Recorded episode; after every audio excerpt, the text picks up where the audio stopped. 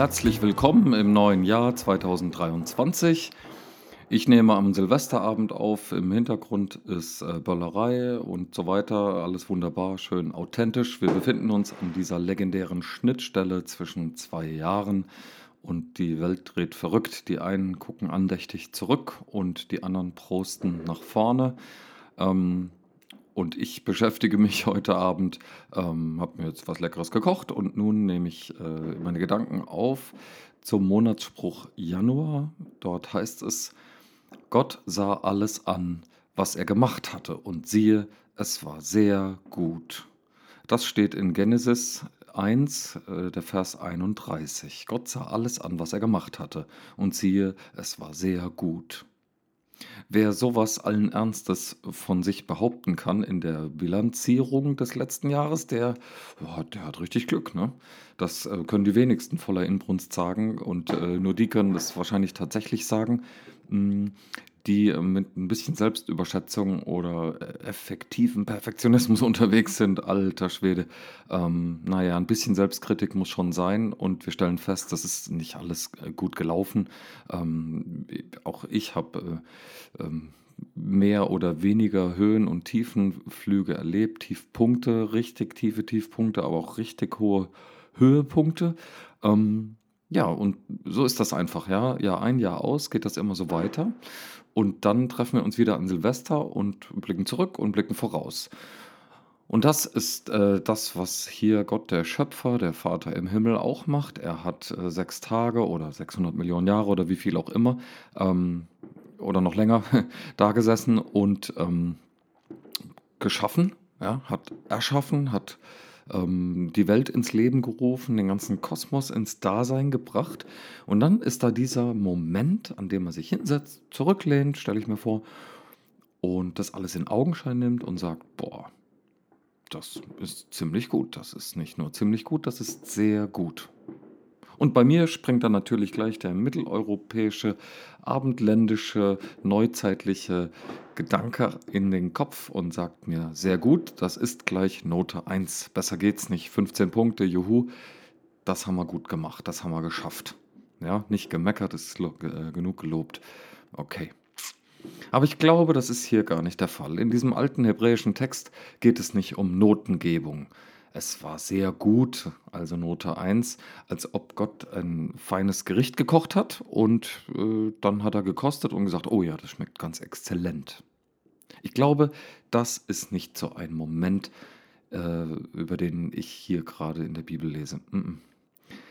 Das ist nicht diese Art Bewertungssystem, das, ähm, wenn es gerade dabei ist, etwas anzuschauen und zu beurteilen, mutmaßt, wie es denn sonst hätte sein können oder wie es werden würde und so weiter. Ich glaube, das ist alles hier nicht der Fall.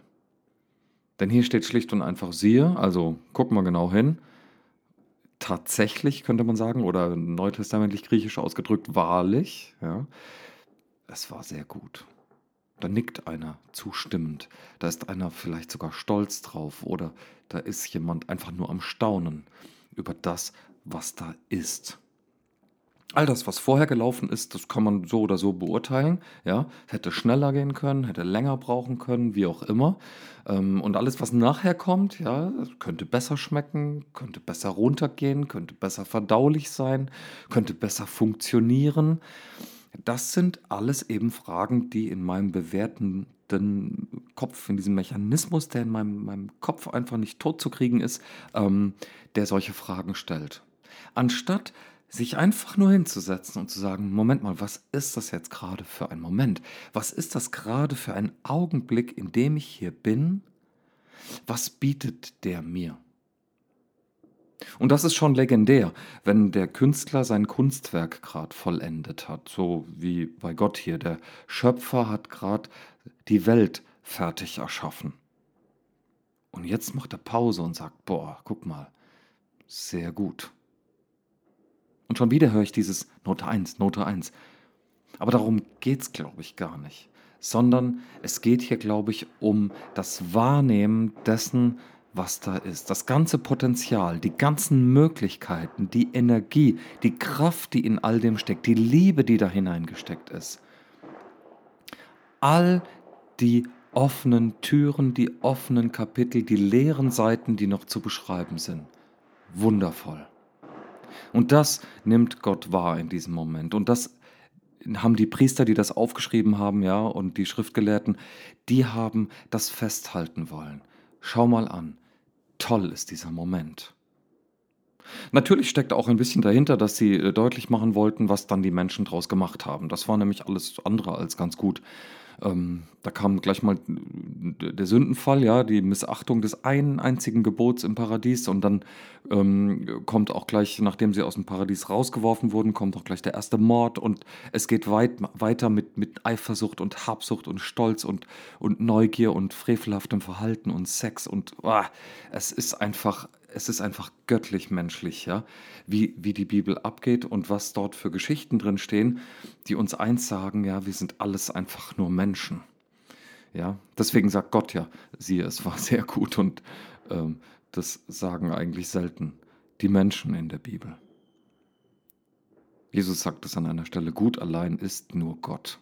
Vielleicht ist das der korrespondierende Vers äh, zu diesem Monatsspruch aus dem, aus dem Neuen Testament. Gott allein ist gut, sagt Jesus.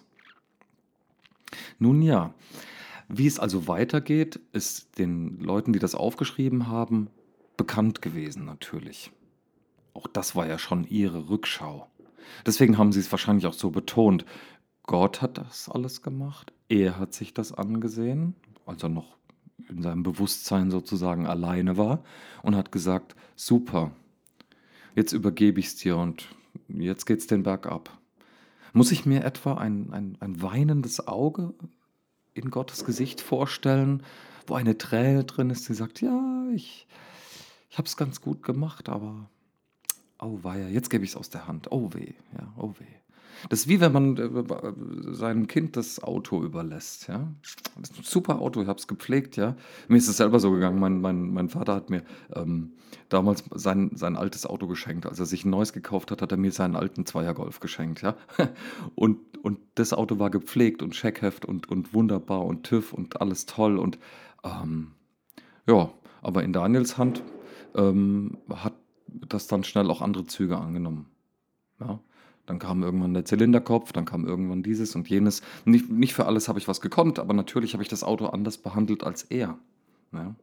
Hat Gott etwa loslassen müssen, als er die Schöpfung den Menschen übergeben hat? Womöglich.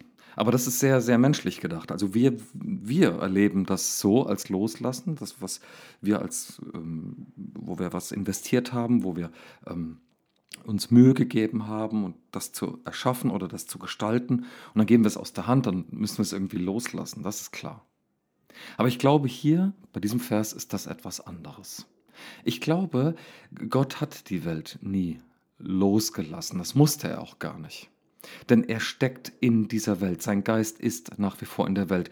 Vor der Schöpfung schwebte der Geist Gottes bereits über diesen Urmachtswassern, äh, über den Chaosmächten oder wie auch immer man das jetzt deuten will, was da in Genesis 1 ganz am Anfang steht.